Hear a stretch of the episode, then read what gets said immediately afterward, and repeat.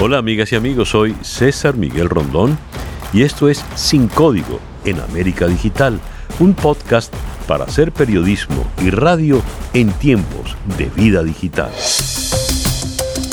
Para el día de hoy, el Hezbollah vive en Venezuela y dentro del poder.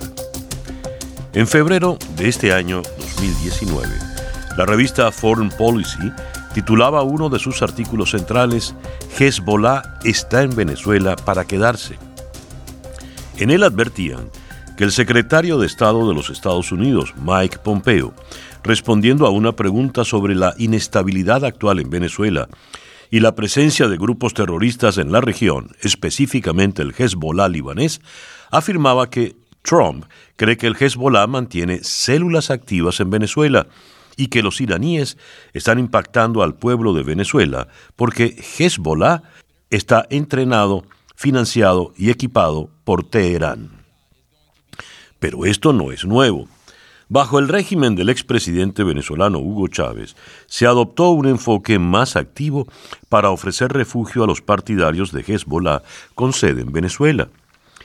Según Foreign Policy, una red de contrabando de cocaína activa a lo largo de la década de los años 2000, dirigida por un ciudadano libanés vinculado a Hezbollah llamado Chekri Harb, un narcotraficante y capo del lavado de dinero que recibió el apodo de Talibán, usó a Panamá y Venezuela como centros críticos en una operación que envió narcóticos desde Colombia a los Estados Unidos, África Occidental, Medio Oriente y Europa.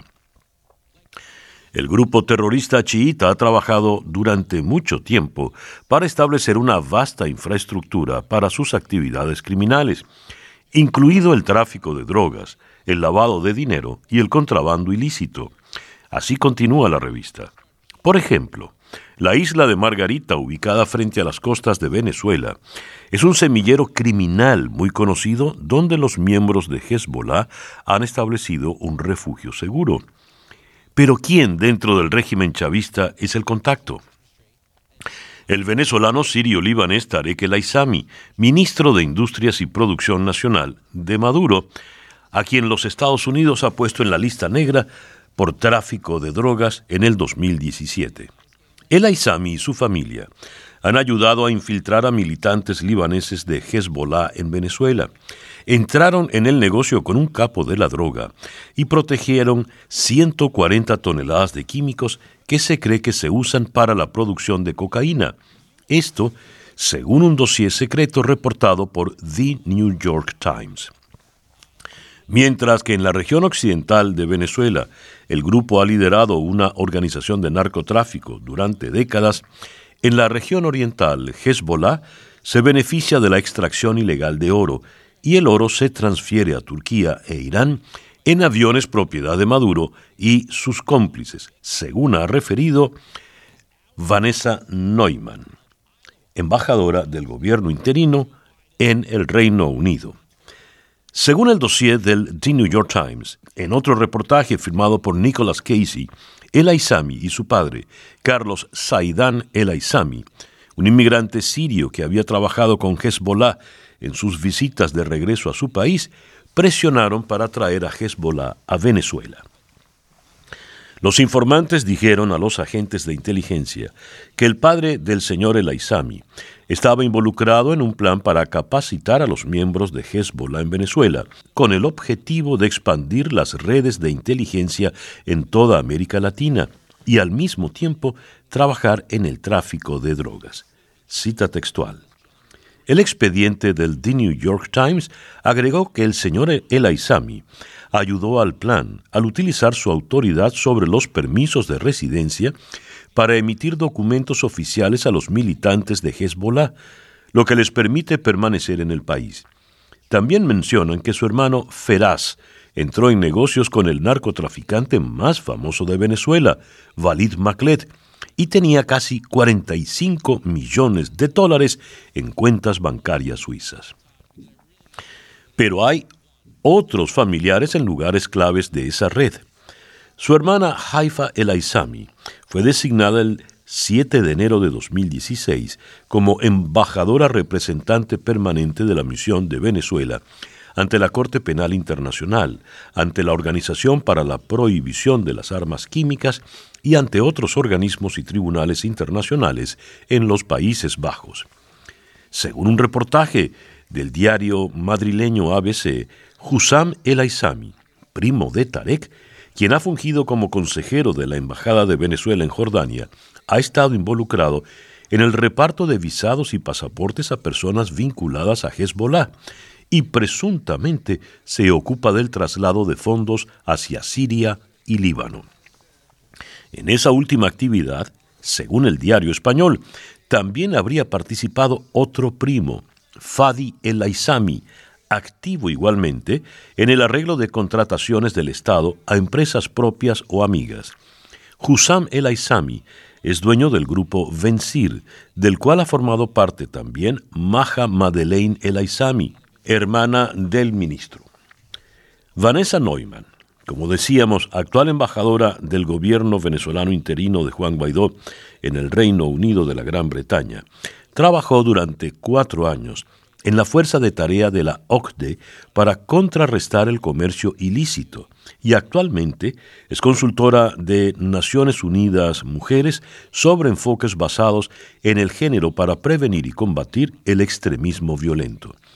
Es la autora del libro del 2017 Beneficios de Sangre, cómo los consumidores estadounidenses financian involuntariamente a los terroristas, así como su edición brasileña del 2018, Lucros de Sangue.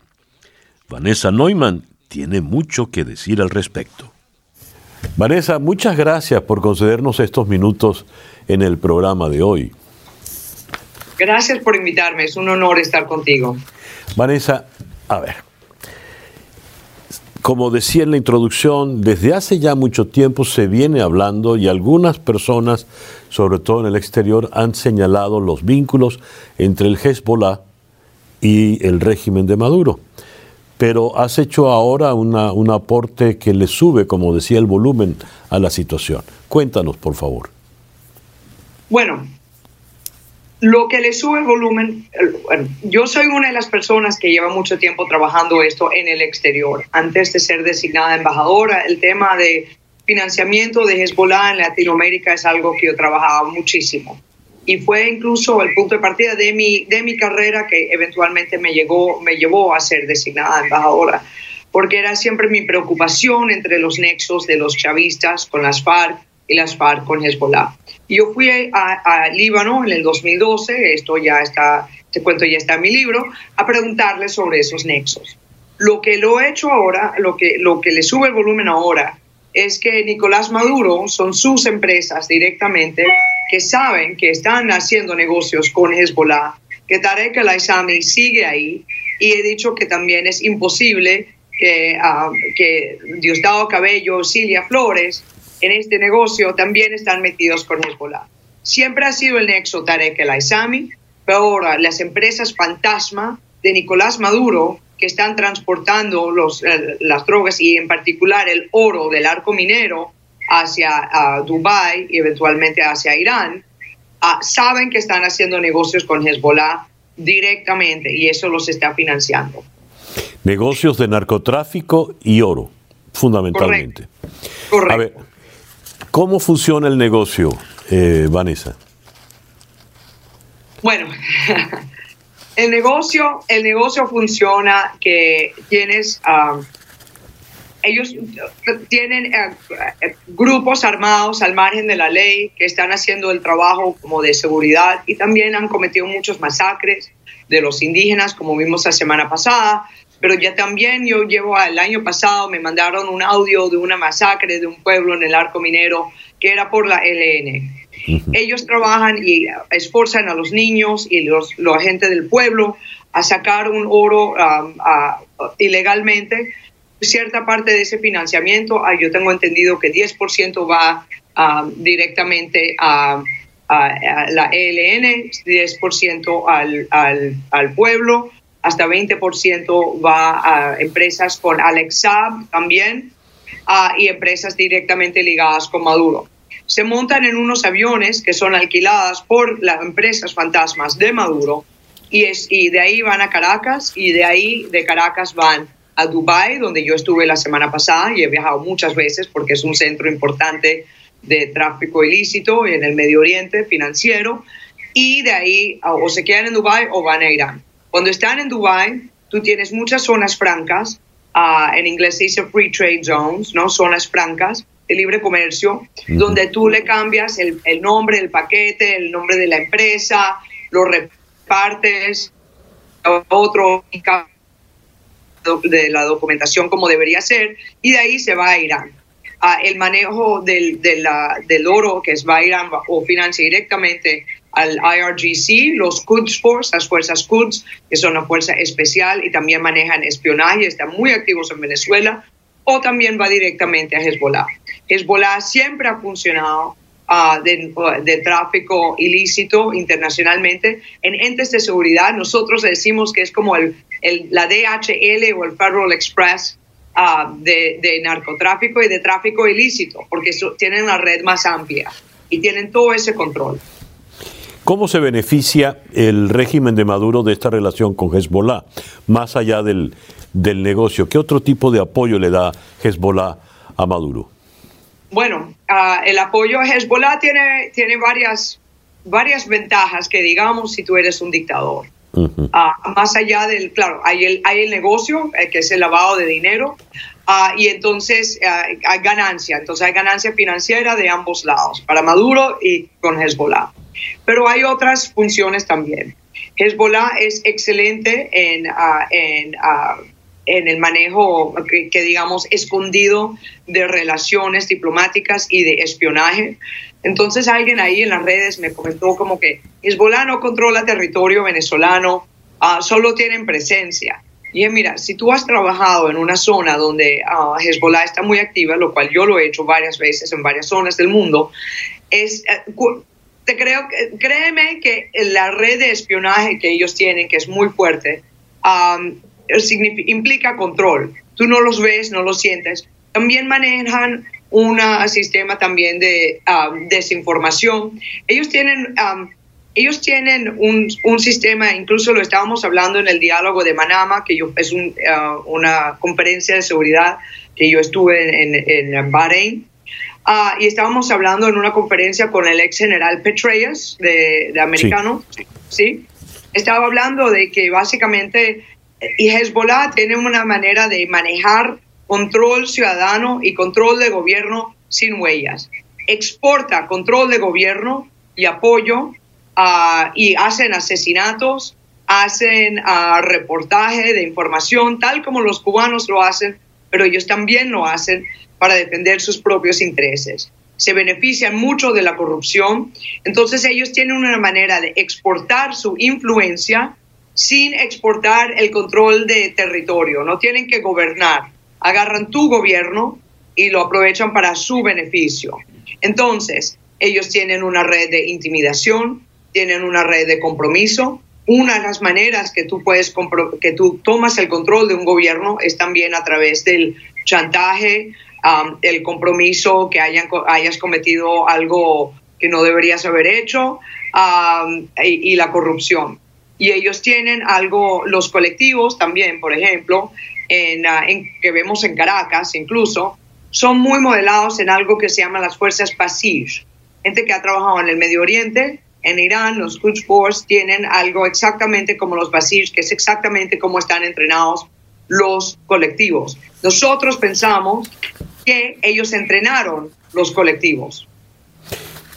Vanessa, todas estas denuncias son muy, muy graves. A ver, sí.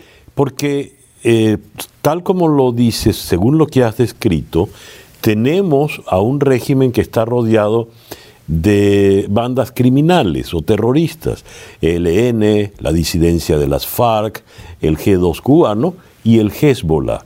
Y dices, el vínculo directo de Hezbollah con el régimen es Tarek el Aizami, que está eh, buscado en Estados Unidos como uno de los narcotraficantes más peligrosos del mundo. ¿Quién es Tarek el Aizami a efectos de Hezbollah? A efectos de Hezbollah, mira, entonces Tarek el-Aizami es francamente un druso, pero no, no, no necesariamente un shia. Pero Tarek el-Aizami, uh, pero eso no, no, no importa, porque su mujer sí tiene relaciones de sangre directamente con Hezbollah. Son, tú tienes que entender que estos son relaciones de sangre de tribu muy fuertes del Medio Oriente. Los, uh, el tío de él, uh, Shibli al-Aizami, tiene relaciones directas también incluso con Irak. En Irak e Irán tú tienes, ahorita, una de las quejas de Irak ahorita es que, el mundo tiene sobre Irak, es que ha sido muy infiltrado uh, y, y, tiene ese apoyo. La relación de Tarek el Aizami, su sangre, su clan familiar, viene específicamente de esa triple frontera uh, donde hay un operativo que a pesar de ser druso, y para ser druso tienes que ser atado a la tribu de ambos lados, tienen relaciones históricas y fuertes con Hezbollah. Entonces, esa es una relación de, de, clan, de sangre uh, muy fuerte y también con su mujer. Y eso, eso en el Medio Oriente es exactamente lo que rige. El va y viene, también tú tienes casi Nasser al-Adin, que era el, el, diplomático, la red diplomática de Maduro de, y también de, Chávez, Um, operaban apoyando a, los, a, los uh, terroristas. Le daban más pasaportes a terroristas que a venezolanos. Bueno, eso es otra denuncia muy grave, la cantidad de, de gente del Medio Oriente con pasaporte venezolano y ni siquiera hablan español. Para te tengo una última pregunta, Vanessa.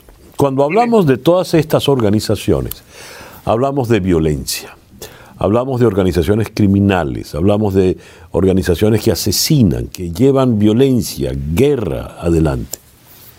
Quiere decir que todo esto sirve eh, domésticamente en Venezuela como un círculo de protección alrededor de Maduro. Sí, y por eso que yo lo estoy denunciando, porque, ah, porque es importante que se entienda la amenaza, que no es solo el, el G2 cubano, que ellos sí son muy fuertes, pero también tienes el Hezbollah que lo está apoyando.